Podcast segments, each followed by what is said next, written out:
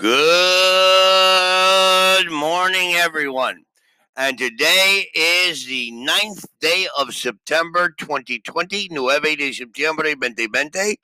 And today is our Truly English by Matthew podcast number 61, episodio número 61.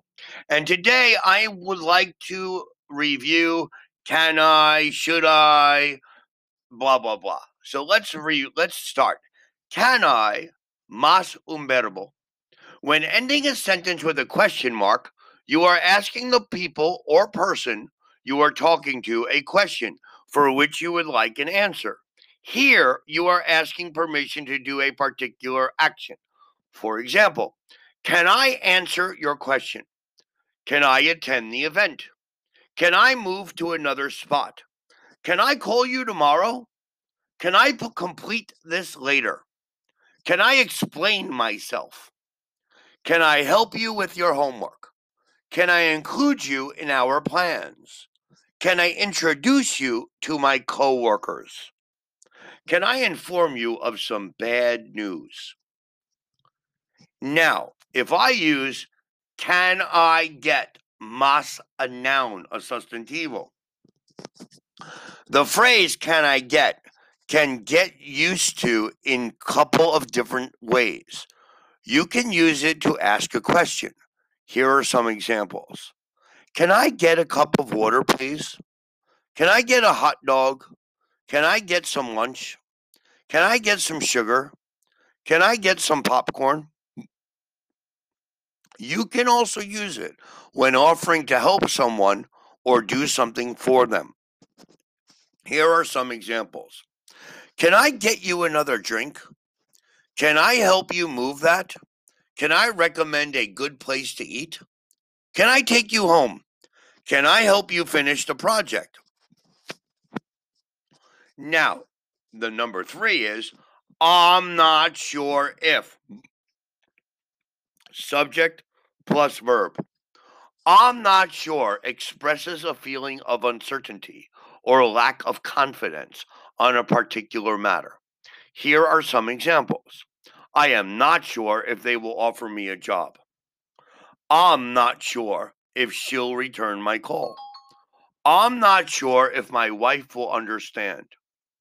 I'm not sure if we will go out tonight.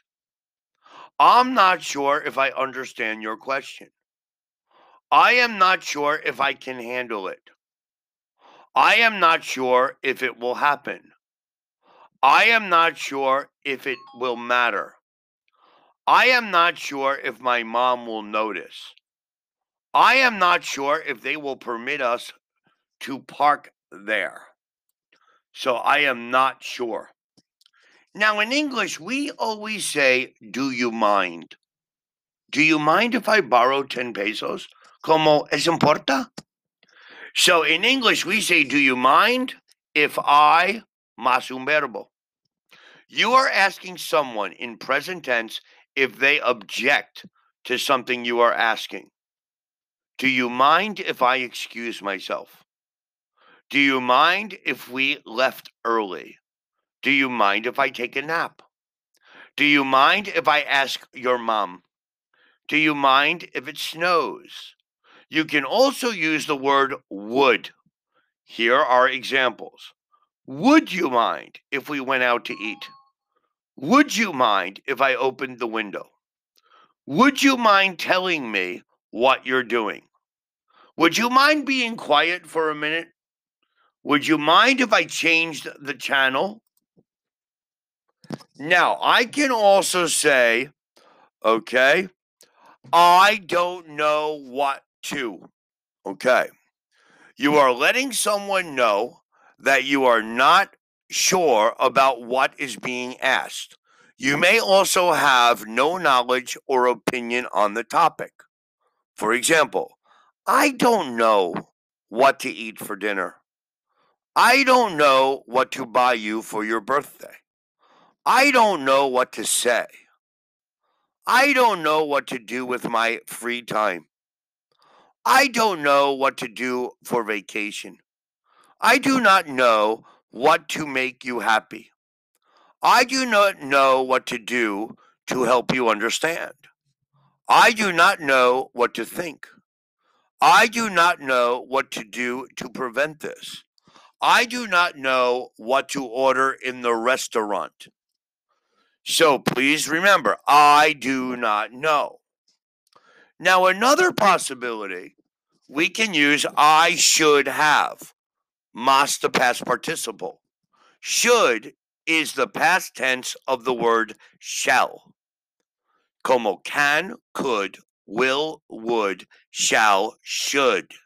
When using the word should have, you are talking about something in the past that you ought to or might have done.